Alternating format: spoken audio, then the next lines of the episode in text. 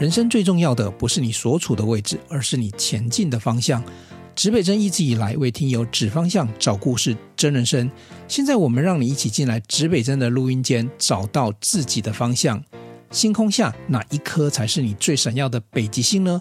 这不是一堂课，而是一趟改变自己的声音故事旅程。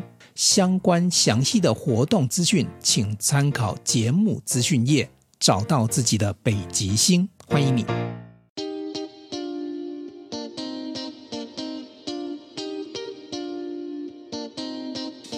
什么叫阅读传教士？你的、oh. 你你的想法会是什么？对，其实瑞仁这个故事是有一点感伤啊，就是因为呃，这是出第一本书的时候是素人嘛，然后大家其实在我身上也还看不到呃有什么特别可以跟别人呃就是做出一个区隔，因为书嘛总是要行销，那所以那时候我没有抵抗这五个字。就是阅读传教士，好，然后就这五个字是谁给你的？是朱雅君雅君姐，哦，然后宝瓶文化的社长。嗯嗯，可是那个时候，我只是觉得说，那个呃。传教士好像就是很清苦，然后也也是一个，就是或许资源没有很多，可是信念很很强大这样的一个标签。嗯、所以那时候我也没有觉得说，哎，这五个字后来会会是我出书之后的三年，其实我很难面对的五个字。也就是说，这本书后来其实是卖得很不错，因为它是第一本谈呃阅读教育跟图书馆的一个经营。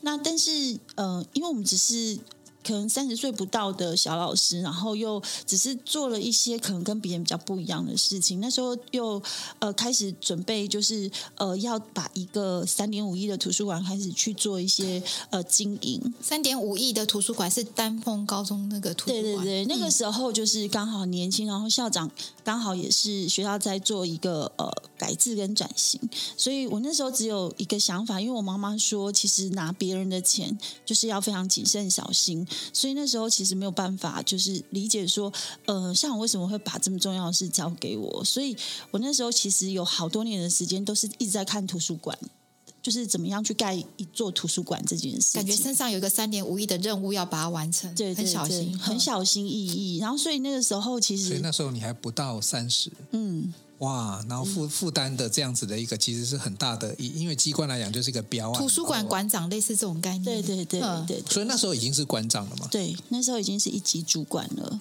哇，所以就是我年轻，其实有有一个我自己觉得是一个很。应该是我很好的机会，但也是我一个很很重要人生的重新再蹲低，再去思考我自己的一个很重要的一个得到了成功，可是却是一个对我来讲不是一个太快乐的成功的经验。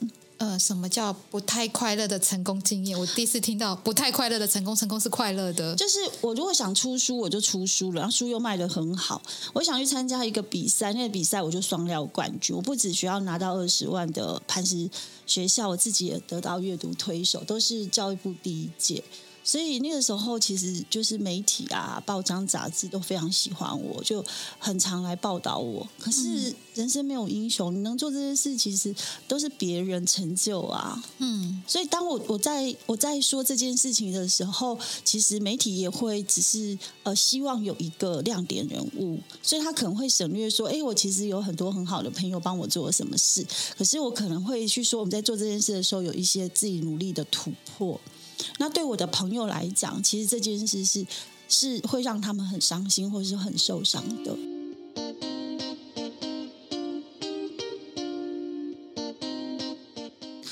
因为其实我应该说，刚刚思慧在跟。跟阿英私底下有聊的时候，其实我也是蛮伤心的，嗯、因为我会觉得，如果诗慧那时候遇到一个很不错的老师，或或或许他现在还是这么成功，可是他心里面应该会有一个童年的某些开心的记忆。嗯，他他可能会对一些老师有一些不一样的想法。嗯、那我刚好跟他相反，我是从小到大都遇到很好的老师。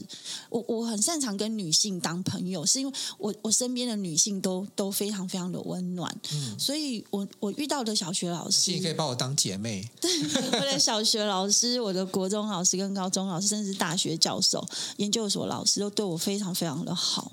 所以我我就会觉得说，哎，老师这个这个工作其实我不用学习，因为我身边都有这样这样子的典范。所以我我记得那时候我的呃我的国中老师叫余念勋老师，然后他他那时候是从私立学校重新来我们学校，然后他是来带我们班。然后我们班是把前面两个老师气走，然后才换成余念勋老师。我们班虽然是很聪明，可是我们班有好几个女同学，我们都女校嘛，都很叛逆哎，他会跟我们老师顶嘴什么，然后顶嘴到有一天校长是神父，还把我们叫去就是司令台，好好给我们道德教育。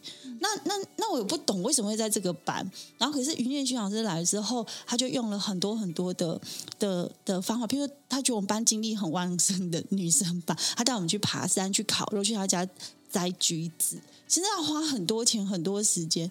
然后我到了高中的时候，我要参加比赛，我的国文老师很忙，都没有办法带我去。他就自己自愿请他自己的公假。他不是我们班的老师，只是因为他国中是我的导师。我我不知道为什么，我就觉得说，老老师都扮演了一个很很温暖的角色。其实我不用学，他们就是这样，我只是复制他们。应该做的事，所以我对小孩就会有一种报恩，就是我的老师是这样对我，所以我不要在他们心目中留下一些对老师不好、一点点不好的印象。更精彩、更完整的节目，我们下一期见喽！想与故事超人聊聊天吗？除了网络平台上面的留言，故事超人也欢迎你透过复古复刻的方式写信给我哦。来信请寄到新竹县竹北市高铁东二路六号五楼，指北针故事超人黄瑞仁收。收到来信之后呢，我会找时间在节目中回复你的留言，也非常期待你的来信哦。